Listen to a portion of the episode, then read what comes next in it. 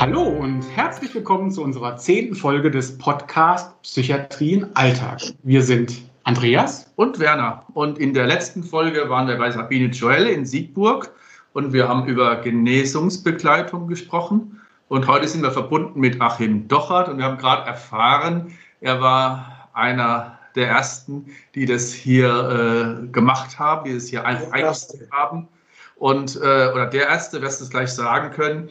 Es soll heute gehen um 40 Jahre Sozialpsychiatrie. Nämlich so lange warst du in der Sozialpsychiatrie tätig, bist vor kurzem in den Ruhestand gewechselt. Und nach den 40 Jahren wollen wir von dir wissen, Achim, wo stehen wir und was sind wichtige Themen für die Zukunft? Hallo Achim. Ja. Hallo Werner, hallo Andreas. Ja, und du hast es auch schon angedeutet, Werner, wir ähm, machen den dritten Versuch, mal einen Podcast online aufzuzeichnen und bisher klappt das total gut. Wir sind total begeistert, wir sind schon fast euphorisch. Die letzten Versuche sind immer gescheitert, also aus Corona-Gründen versuchen wir unser Podcast-Format immer möglichst ähm, distanzarm und ähm, kontaktarm zu gestalten. Diesmal ist es uns wirklich gelungen, ja. richtig distanz- und kontaktarm, nämlich virtuell. Die Technik läuft bisher. Also ja, wenn das mal mit dem Ton nicht so klappt, dann liegt es vielleicht am Internet, aber das ist ein neuer Versuch für uns. Vielleicht braucht es jetzt einfach den totalen Lockdown, dass es uns auch mal gelungen ist, hier voll auf das, äh, auf das Online-Format gehen zu können. Ja. Ja, Achim, wir wollten so ein bisschen dich auch vorstellen. Du bist Psychologe und Soziologe und hast tatsächlich vor 40 Jahren angefangen. Kannst du ein paar Sachen zu deiner Person sagen? Das würde die Hörer sicher interessieren, mit wem wir da heute sprechen. Ja, Psychologe, psychologischer Psychotherapeut ist schon gesagt worden. Ich bin äh, ja in der Tat seit 1980 berufstätig und habe auch die erste Stelle schon in einer gemeindepsychiatrischen Beratungsstelle gehabt. Da ging es damals darum, das war in Münsterland, da ging es damals darum, äh, wie Leute nach langjährigen Psychiatrieaufenthalten wieder in die Gemeinde zurückkommen können. Wir haben die beratend begleitet haben äh, versucht, Wohnmöglichkeiten zu schaffen und äh, haben äh, auch erste Überlegungen gehabt, wie man die denn in Arbeit und Beschäftigung bekommen könnte. das waren da noch alles relativ neue Themen. Wichtig war zum Beispiel, ist dass denn äh, soll das ein kleines Wohnheim sein, soll das normale Wohnung sein? Ist die Wohnung denn die des Trägers oder darf der Träger da überhaupt nicht in Erscheinung treten, sondern die Leute müssen äh, mit ihrem Namen am Klingelschild stehen? Themen, die uns in den 40 Jahren auch verfolgt haben. Äh, ich habe äh, in verschiedenen, sehr verschiedenen Bereichen der Sozialpsychiatrie zu tun gehabt. Einmal mit jungen Erwachsenen, einmal mit dem Schwerpunkt berufliche Eingliederung. In den letzten 20 Jahren, knapp 20 Jahren, war ich bei größeren sozialdiakonischen Psychiatrieträgern in Wuppertal und die letzten acht Jahre in Baden-Württemberg für die, äh, die, psychiatrischen Angebote zuständig. Da ging es also auch um Eingliederung in die, in die Gesellschaft, in die Gemeinde und um äh, Wohn- und Arbeitsangebote, um Rehabilitation eben. Da hast du eigentlich schon ganz viele Inhalte genannt. Genau. Irgendwie Aber ich finde so ein bisschen einen Eindruck, ja. was das vielleicht sein könnte. Weil eigentlich haben wir gedacht, müssten wir am Anfang unserer, unseres Podcasts schon mal ein bisschen sagen, was das eigentlich ist. Für mich, als ich Psychologie studiert habe, auch vor, na, war nicht ganz 40 Jahren, aber auch schon vor einiger Zeit, ich habe mir die Frage schon gestellt. Ich habe mir gedacht, naja, warum, warum hat es, was hat es mit Sozial zu tun? Wir befassen uns mit Psychiatrie, Psychotherapie. Vielleicht sind es ja auch irgendwelche äh, wohlhabende, reiche, exzentrische Menschen. Das ist doch irgendwie keine soziale Frage. Sozial oder was mit keine Ahnung, mit Sozialarbeit oder Sozialhilfe zu tun. Warum gibt es Sozialpsychiatrie? Es gibt ja auch keine Sozialorthopädie. Was, was, was, was ist sozusagen der, dieser Zusammenhang? Aber es ist mir relativ schnell klar geworden, in, mein, in meiner eigenen Berufsgeschichte, mit, beim Zivildienst sogar schon, weil äh, es ist relativ deutlich, dass man mit einer schweren psychischen Erkrankung eben Probleme im Alltag oft hat. Das kann sich dann dahin auswirken, dass man so krank ist, dass man vielleicht keine Rechnungen mehr richtig bezahlt, seine Post vielleicht nicht öffnet, Arbeitsanweisungen nicht versteht und in der Folge dann vielleicht seinen Arbeitsplatz verliert, seine ja. Wohnung verliert. Wenn man dann wenn man dann in Richtung Arbeitslosigkeit, wenn man dann, wenn es dann um das Thema Arbeitslosigkeit oder Wohnungslosigkeit geht, dann haben wir schon, haben wir schon direkt das Thema, das soziale Thema. Das sind schon auch soziale Hilfen, die bei psychisch erkrankten Menschen dann geleistet werden müssen, damit man das, da weiterkommt.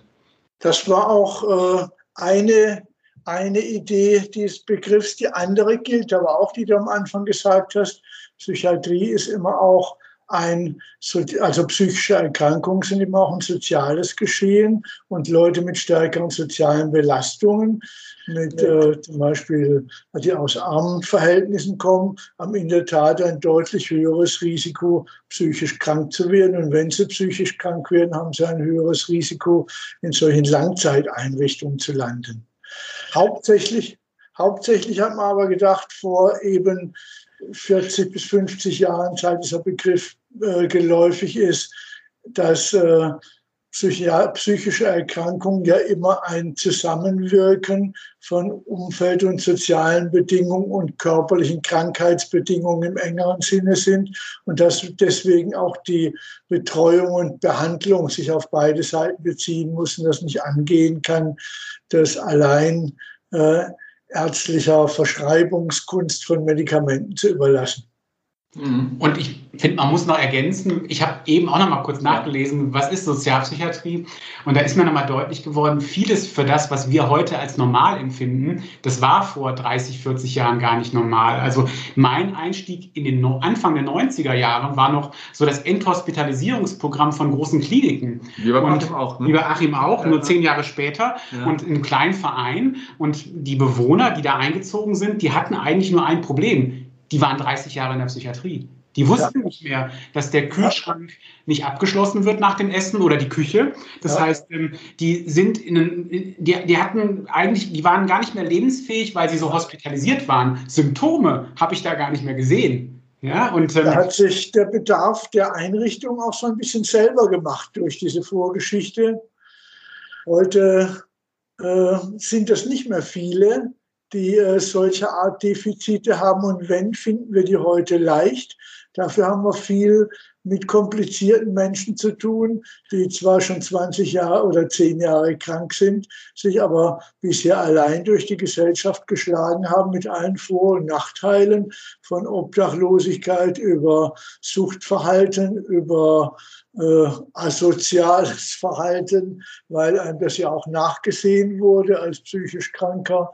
Ja. Äh, und irgendwann bricht das System dann aber doch so stark zusammen, dass das so alleine nicht mehr geht.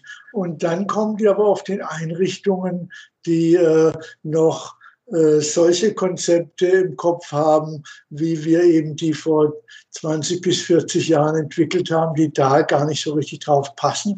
Und da sind wir schon an so ein bisschen an so einem Zeitenwechsel, den wir heute haben. Okay. Was glaubst du, in welchen Zeitenwechsel? Das wäre natürlich eine spannende Frage jetzt. Ne? Du hast, hast es jetzt 40 Jahre verfolgt. Und das wäre eigentlich das, was uns interessieren würde heute im Podcast, wenn wir die Gelegenheit haben, so jemand wie dich mal vom Mikro zu haben. Sozialpsychiatrisches Urgestein. Genau. Was, was war das, was du zuletzt erlebt hast? Was denkst du, was sind so Themen vielleicht äh, für die Zukunft? Wo könnte es weitergehen? Ja, der Zeitenwechsel hat mehrere Dimensionen. Äh, eine vordergründige ist ja schon, das kennt ihr ja auch, dass äh, man redet ja viel davon, dass so eine ganze Generation abtritt. Also viele leitende Leute in psychiatrischen Einrichtungen sind, äh, sind drei oder vier Jahre älter oder jünger als ich. Das heißt, äh, da steht ein, ein ganz großer Generationswechsel an und die man versucht im Moment immer noch so welche zu finden, die auch in dieser Tradition steht, aber in Wirklichkeit steht schon eine Generation da, die 10 oder 20 Jahre jünger ist und das auch mit anderem Bewusstsein macht. Ein zweiter großer Wechsel ist, dass ja, aber das muss man jetzt nicht so vertiefen, das sage ich nur mal, äh, dass wir ja eigentlich an einer großen an einer ja eigentlich in der Dimension noch nie dagewesenen Umstellung des Sozialsystems sind. Das neue Finanzierungssystem von äh, Eingliederungshilfe und von ambulanter Psychiatrie äh, ist eine, eine Riesenumstellung, die alle vor Riesenherausforderungen stellt, die eigentlich so unter Überschriften läuft, die uns lange wichtig waren, wo wir im Moment aber nicht zuletzt auch jetzt durch die zusätzlichen Komplikationen, die wir haben mit dem Runterfahren äh, aller anderen Themen außer Corona, äh, stellt sich die, die Umstellung noch schwieriger dar, als ohnehin wird, wird ein paar Jahre dauern. Und ob da alles zum Guten für die Sozialpsychiatrie ausgeht oder nicht, weiß man auch noch nicht. Ein, den wichtigsten Einzeitenwechsel, den habt ihr beim letzten Mal berichtet, nämlich dass die, äh, dass die Autonomie und das Interesse an Teilhabe der Betroffenen, der Psychiatrieerfahrung immer größer wird. Und Gott sei Dank wird es auch in den Einrichtungen stärker verstanden. Wir wissen heute, dass die Erfahrung der Erfahrenen und die Selbsthilfepotenziale in Gruppen und beim Einzelnen eine ganz große Schatzkiste sind, die wir noch stärker aus beuten müssen und wo wir auch in eine Arbeit, in eine Form der Zusammenarbeit kommen müssen auf Augenhöhe, wo man sich, was auch so ein Prozess über Jahre ist, wo man sich im Moment noch teilweise schwer tut, aber da wächst was. Ansonsten könnte man sagen, ja, eine, den wichtigsten Zeitenwechsel habe ich mir noch aufgehoben. Ich, ja, okay. Zwei Minuten muss ich noch reden, dann seid ihr dran. Äh, die, äh, das Wichtigste ist aus meiner Sicht äh, die, ich habe gerade was zur Veränderung des Klientels gesagt, was diese 40 Jahre Sozialpsychiatrie-Geschichte angeht, sehen die ja total kontinuierlich aus. Was äh, äh, in letzter Zeit gibt es ganz viele Bücher über die äh, Psychiatrie-Enquete und wie es danach weitergeht und Erfolgsgeschichte und so und so viel Beschäftigte und so und so viele Einrichtungen und differenzierte Angebote. Die Linie war immer mehr Ambulantisierung und mehr Integration, Inklusion der Betroffenen. Da sind wir auch dran. Äh, da kommen wir aber auch an äh, äh, an äh, zunehmend schwierige Baustellen. Äh, wie es mit der Ambulantisierung weitergeht und ob die, ob die Veränderung des Sozialsystems zu mehr Personenzentrierung, mehr Ambulantisierung oder zu einem Wiedererstarken von Einrichtungen führt, ist im Moment noch nicht ganz entschieden. Und äh, die was die Betroffenen selber angeht, haben die es mit der Inklusion deutlich schwerer als vor 10, 20 Jahren. Wir haben immer wieder die Situation, also wir als Einrichtungen und Begleiter, aber auch vor allem die Betroffenen selber, haben immer die, das Problem, dass die zum Beispiel keine Wohnung finden, zunehmend weniger, vor allem keine, die noch bezahlbar sind. Wir haben die Situation, dass die berufliche Eingliederung erschwert wird, weil ja immer höhere Anforderungen ans Arbeitsleben gestellt werden. Und wir haben die Situation, dass Vorurteile gegenüber psychisch Kranken eigentlich inzwischen wieder auf dem Vormarsch sind. Und dass deswegen die, dass die Bereitschaft, äh, als Bürgerhelfer tätig sein oder in der Nachbarschaft äh, einen äh, psychisch krank zu haben oder als Arbeitskollege geringer ist als vor 20 Jahren. Gibt es da tatsächlich Studien zu? Also, also meine, ich spannend, ja. Meine Beobachtung würde, würde es sozusagen nicht äh, decken. Ich würde eher sagen, dass die ähm Entstigmatisierung, so gerade Depressionen ja. und ähm, psychiatrische Behandlung doch eigentlich in den letzten Jahren erkennbar ist. Also ich habe zum Beispiel nochmal nach Zahlen geguckt weil du sagst, das ist so ein stetiger Prozess. Also 1970 gab es 117.000 stationäre Betten, 2012 die Hälfte, 54.000 und seitdem ist es gleich geblieben. Also das heißt, klar, ein Argument ist oder ein, eine Erklärung ist wahrscheinlich, dass immer mehr Menschen auch psychiatrische Hilfe in Anspruch nehmen, aber die Bettenzahl zumindest ähm, hat sich ja nicht weiter abgebaut. Ich glaube wohl, dass wir mehr ambulante Angebote haben. Also der Bedarf ist wahrscheinlich gestiegen. Und da würde ich einfach ableiten, dass es viel normaler geworden ist. Würde ich auch sagen. Man sieht ganz normale Menschen in psychiatrischen Kliniken. Man muss jetzt ja. nicht, also da muss man jetzt nicht nur mit, dem, äh, mit der Polizei dahin gebracht werden, weil man völlig äh, ähm, wahnhaft ist, sondern wenn es einem wirklich schlecht geht und viele äh, Menschen mit Problemen wie du und ich nutzen mehr Psychiatrie. Insofern äh, hätte ich gedacht, dass die, das Stigma abgenommen hat, weil wenn es ähm, zunehmen würde, wäre ja auch die Barriere höher, eine psychiatrische Behandlung in Anspruch zu nehmen. Aber ich glaube, die sind eher, ähm, sind eher, die steigen eher die Zahlen von Menschen, die sich in psychiatrische Behandlung begeben.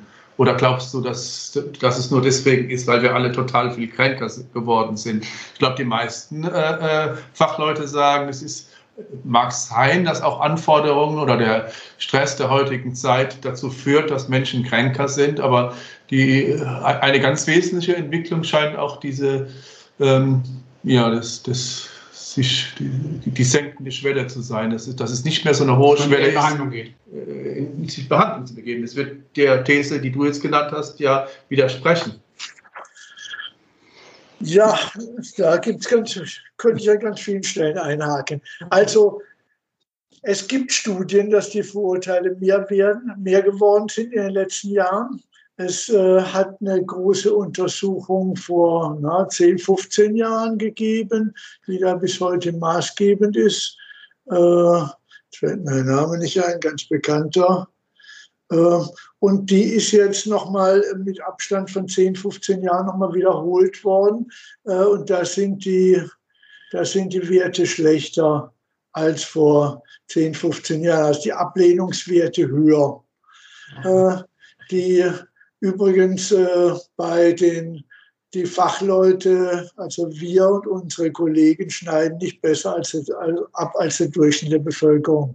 Die Bereitschaft, einen äh, psychisch Kranken als Schwiegersohn, als Arbeitskollegen, als Nachbarn zu haben, ist geringer als vor 15 Jahren. Da kann ich gern mal bei Gelegenheit noch was zuschicken. Äh, das andere ist aber wahrscheinlich auch richtig. Äh, dass die Bereitschaft, äh, sich in psychiatrische Behandlung zu begeben, höher geworden ist. Insbesondere ist mit in jedem Fall die Akzeptanz von Depression als Krankheit größer, ist so ein bisschen eingeführt worden durch die Burnout-Diskussion.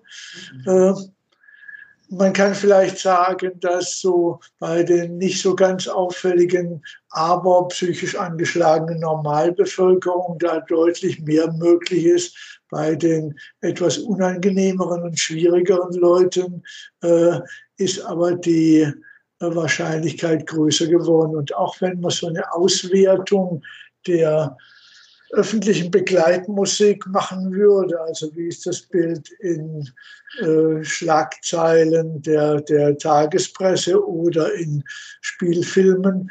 Äh, da kriegt man auch ein schlechteres Bild als der psychisch Kranke wird wieder gefährlicher gefunden, als er schon mal war.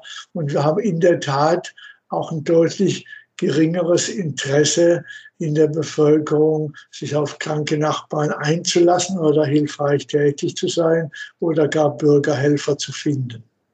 Also das kann ich mir auch gut vorstellen, dass tatsächlich ähm, Medien, wir haben ja jetzt, wir leben ja in einer Zeit, wo wirklich, wenn in China ein Sack Reis platzt, wir das eine Stunde später als Video hier sehen. Weil der, der den Sack dahingestellt hat, hat es direkt gefilmt und auch ins Internet gestellt. Und ähm, das heißt natürlich, das subjektive Erleben von, von Gefährlichkeit steigt. Weil wenn irgendwo ein Mensch mit, ich sage jetzt mal, einer psychiatrischen Erkrankung jemanden umgebracht hat, dann wird sofort geschrieben, Mensch mit psychiatrischer Erkrankung hat jemand umgebracht. Ich denke dann immer, naja, in der Zwischenzeit wurden 100 Menschen umgebracht von Menschen ohne psychiatrische Erkrankung. Ja, aber, aber das, ist keine Schlagzeile. Keine Schlagzeile, genau. Ne? Ja. Ja. Ja. Und da, wo man mehr sagen kann, als dass einer umgebracht wurde, da tut man es dann auch. Klar, genau. Das, äh, das, führt aber zu so einer schiefen Wahrnehmung. Das, das, äh, das ist in der Tat richtig. Ja. Und das, was du gesagt hast, dass die, dass vielleicht die ähm, äh, sinkt, äh, sich als depressiv zu bezeichnen und sich auch ja. wegen Depressionen Behandlung zu begeben, das können wir auch bestätigen, hatten wir in Folge 3 ja. mit Frau Professor Janssen. Ja. War ein großes Thema, ja. Burnout. Und es ist, das denke ich, beide Entwicklungen, wie du sagst, äh, äh, müssen sich nicht widersprechen. Es kann schon sein, dass vielleicht die. Das sind auch die, die. Steht. Das sind auch die, die höheren Behandlungszahlen hergeben, die äh, jetzt in diesem Mittelfeld eher zu einem Psychotherapeuten oder zu einem Nervenarzt gehen als vor zehn Jahren. Äh, die Gruppe der Hardcore-Psychiatrie-Diagnosen, wenn man das so lasch sagen kann, die äh, bleibt ungefähr gleich groß. Ja. Mhm. Und ich glaube, es gibt auch so eine Ermüdung, glaube ich, in der Gesellschaft, weil die Informationen so reichhaltig sind, ja. gibt auch so, und weil man auch so ausgelaugt aus dem Arbeitsalltag selber kommt, gibt es auch so eine Ermüdung, sich privat noch mit Problemen im Umfeld zu befassen. Ich glaube, das ist auch noch ein Thema.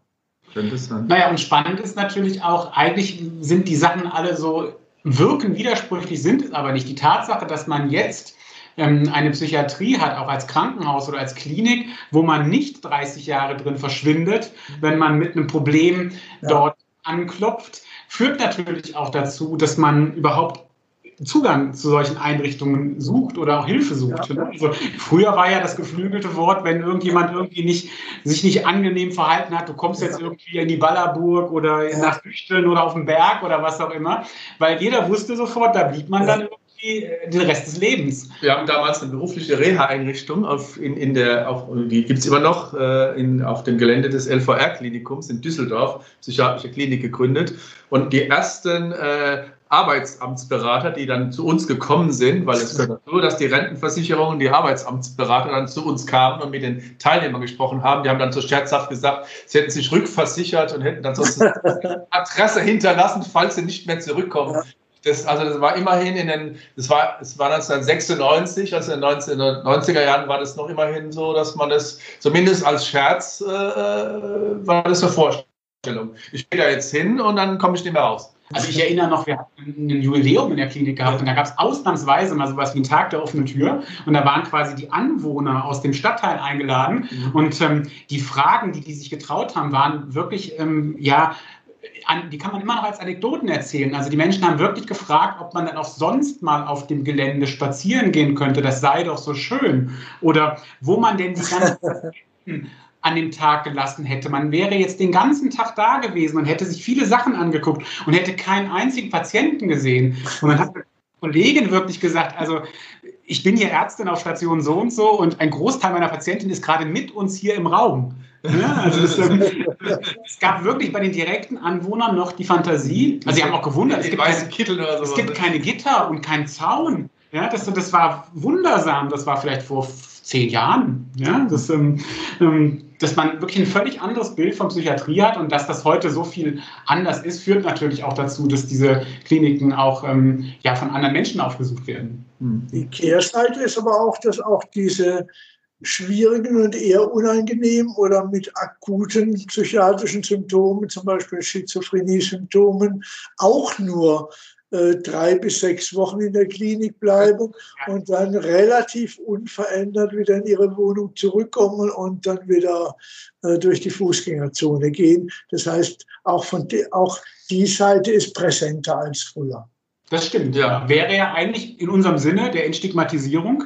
Ja man das sieht, dass es nicht weggesperrt auf dem grünen Lande ist. Also ich, ich habe ja viele, in mein, also ich habe in Kleve gearbeitet, in so einem sozialpsychiatrischen Verein und es gab an der Klinik, wo auch unsere Patienten herkamen, einen Verein, der hieß Essener Kontakte. Und ich habe nie verstanden, warum dieser Verein Essener Kontakte ist. Ich habe dann irgendwann gefragt und die Erklärung hat mich erschüttert. Man hat mir dann erklärt, dass man einfach die Menschen früher aus Essen nach Kleve gebracht hat, für das Rest des Lebens, also ich sage jetzt mal 70 Kilometer, die sind nie mehr nach Hause gekommen. Nie mehr. Die hatten keinen Bezug mehr nach Hause. Und dann hat es einen Verein gegründet, dass die, der dafür gesorgt hat, dass die auch mal wieder nach Essen kamen. Wahnsinn. Ja, also, aber da sah man so ein bisschen die Logik. Jemand, ja. der quasi in der Gesellschaft ähm, auffällig war, so wie Achim das erzählt hat, ähm, den hat man entfernt. Den hat man quasi aufs grüne Land, 70 Kilometer entfernt, auf einem autarken Gelände versorgt, mit Schweinemastbetrieb, mit eigener Sargtischlerei, eigenem Friedhof, eigener Kirche. Ja, und das war's. Ja, und das war ist vor 50 Jahren gewesen und dann kam etwas wie Psychiatrie Enquete, sage ich mal, mhm. in Deutschland viel später als noch in England und ja, in, ja. In, in, anderen ja. Ländern. Und ähm, weil es waren erschütternde Zustände und das, was wir heute als normale Psychiatrie erleben oder was uns vielleicht immer noch auch vielleicht erschüttert, also das ist noch nicht lange her, da war das wirklich völlig ja. anders. Also wenn wir heute, ich sage immer, Kinderheim in Bulgarien im Fernsehen sehen, also vor 30, 40 Jahren hatten wir das hier selber noch. Hatten wir, klar. Ja, klar noch kürzer.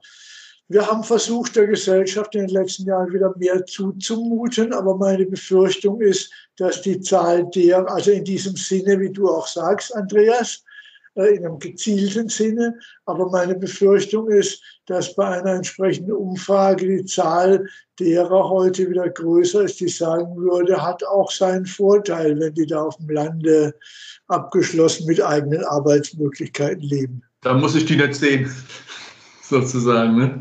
Äh, Habe ich Ruhe vor denen. Ja? Ja. Kann sein, dass so ein Denken auch wieder äh, zugenommen hat. Ja, oder macht mir keine Angst, weil das Problem ist ja, man verbindet ja immer damit, diese Menschen könnten potenziell gefährlich sein. Das liest ja. man Fernsehen und sieht im Kino. Mhm. Ich glaube, die Studien und die Statistiken ähm, belegen das Gegenteil. Ich habe auch immer gesagt, als ich in einer Akutstation gearbeitet habe, wenn ich Praktikanten hatte, das ist für mich der sicherste Ort. Also ich arbeite hier 18 Jahre und ich habe noch nichts Schlimmes erlebt. Ich erlebe Bahnfahren und Altstadt als gefährlichere Orte.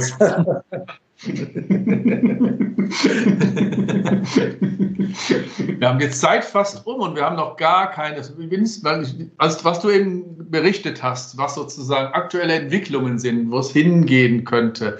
Da ist so eine ganze Welt von Themen aufgeploppt. Wir könnten jetzt wahrscheinlich noch mehrere Stunden. Jedes Thema könnte man etwa 40 Minuten äh, diskutieren. Ich will mal eins rausgreifen, das können wir aber nicht 40 Minuten, sondern wahrscheinlich nur vier Minuten noch diskutieren. Aber das, die Gelegenheit will ich vielleicht noch nutzen, wenn wir dich jetzt mal hier an der Strippe haben. Achim, du hast gesagt, eine Entwicklung wäre, dass man mehr auf Inklusion und Teilhabe geht und mehr die Wünsche und Bedürfnisse der Betroffenen berücksichtigt. Das war sozusagen auch äh, der Link zu unserer letzten, äh, zu unserem letzten Podcast, zu Sabine Joel, zur Genesungsbegleitung, was ja, wo es ja auch darum geht, die Betroffenen selber mit einzubeziehen.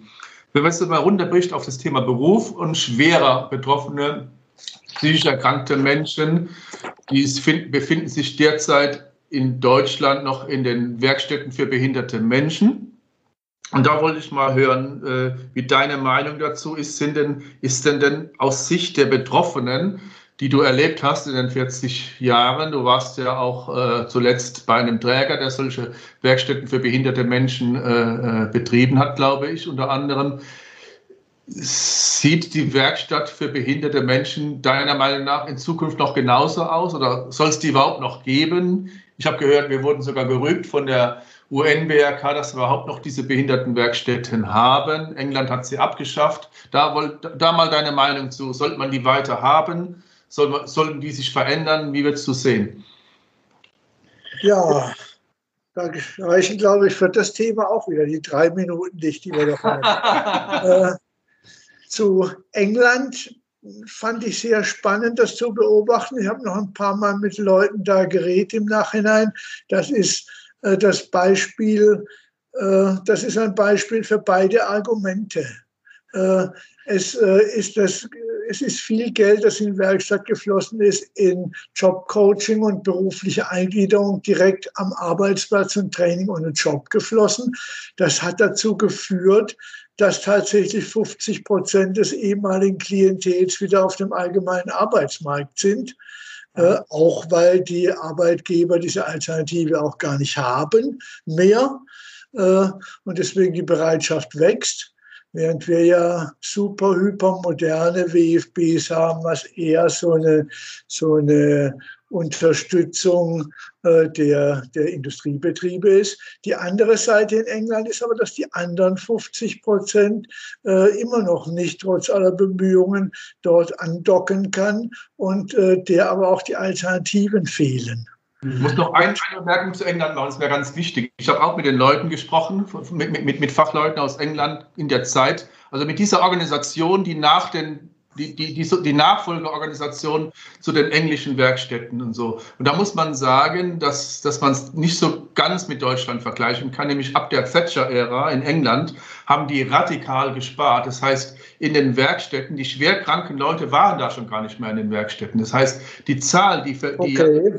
Die ja total toll klingt, 50 Prozent, das muss man sich mal in die deutschen Werkstätten übertragen, da sind es vielleicht ein Prozent, die durch mhm. ganz viel Druck und viele Programme mal Leute, Leute integrieren. Wie könnten wir jemals 50 Prozent in den deutschen Werkstätten erreichen? Gut, in England gab es mehr. Das werden wir nicht rauskriegen, Werner. Es war ein anderes, war ein anderes Klientel. Es waren, da waren ja, ganz viel weg, wegrationalisiert und da waren, da waren nur noch viele Leute in den Werkstätten.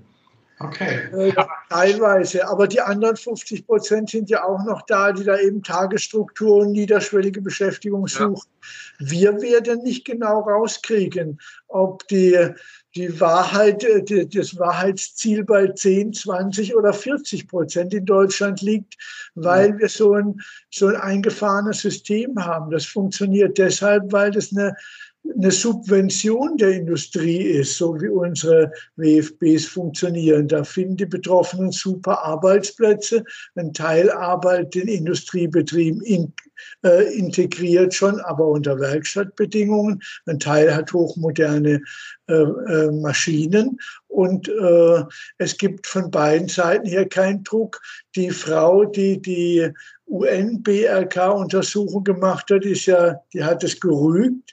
Dann hat man ihr gesagt, die Betroffenen sind doch so zufrieden mit der Werkstatt, sie können doch jetzt nicht sagen, äh, sie müssen alles, äh, wir müssen alles schließen. Da hat sie gesagt, da haben Sie mich missverstanden. Ich sage nicht, dass Sie alles schließen müssen. Ich sage nur, dass Sie diese Entscheidung getroffen haben, solche Schonarbeitsplätze anzubieten. Das ist nicht das, was in der UN-BRK steht, aber das mögen die Betroffenen schon besser finden.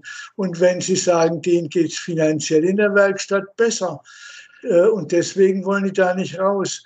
Dann hätten sie, wenn sie wollten, dass die auf den allgemeinen Arbeitsmarkt kommen, halt falsche Anreize gesetzt. Ja. Schöne, ich finde eine schöne Abrundung eigentlich von diesem sehr komplexen Thema. Ich merke mir nochmal das Wort Schonarbeitsplätze und Inklusion. Das ähm, könnte ja auch tatsächlich nochmal ein Widerspruch sein.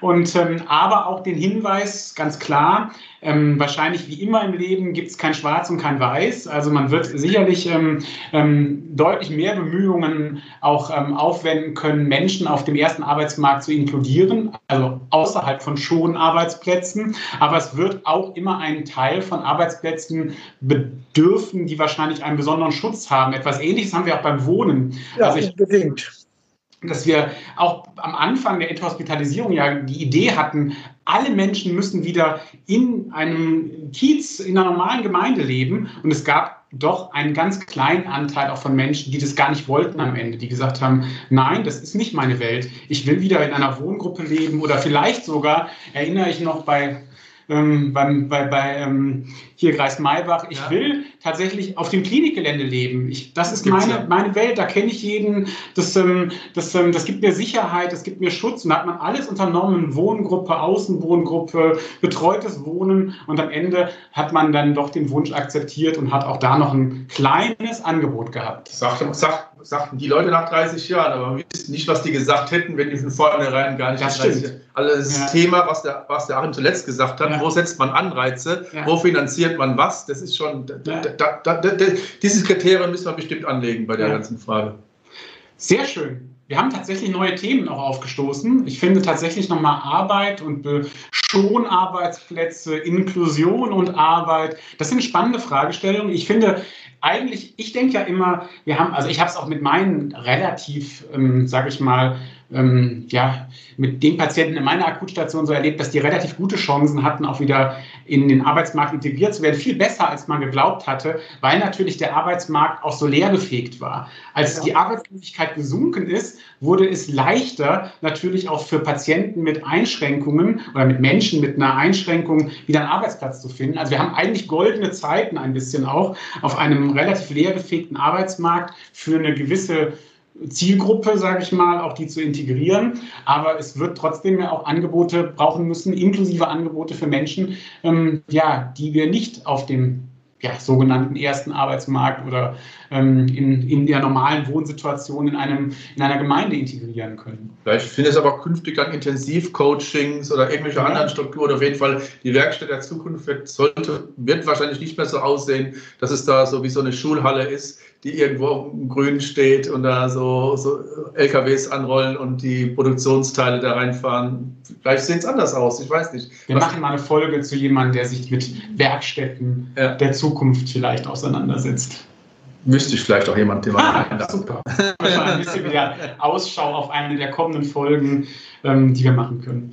Gut, dann ganz herzlichen Dank an dich, Achim, dass du heute die Zeit hattest für uns, mit uns diesen, dieses technische Experiment zu machen, unseren Podcast, die zehnte Folge aufzunehmen. Ja. Als Werner und ich Anfang des Jahres irgendwie noch ähm, vor Corona gestartet sind, war das ein kleines Hobby, was wir uns beide gegönnt haben. Mittlerweile sind wir erstaunt, wie viele Menschen unserem kleinen Hobby folgen und einmal im Monat diese Folge hören. Und ja, jetzt für die, die die Folge jetzt tatsächlich im Dezember 2020 hören, können wir wirklich sagen, wir wünschen eine schöne Weihnachtszeit und ähm, bei allen Einschränkungen, dieses Jahr wird es wahrscheinlich eher ein ruhiges Weihnachten, trotzdem einen guten Start in das neue Jahr, wo wir, glaube ich, alle eine Menge neuer Hoffnungen mit verknüpfen, dass vieles wieder leichter und möglich wird.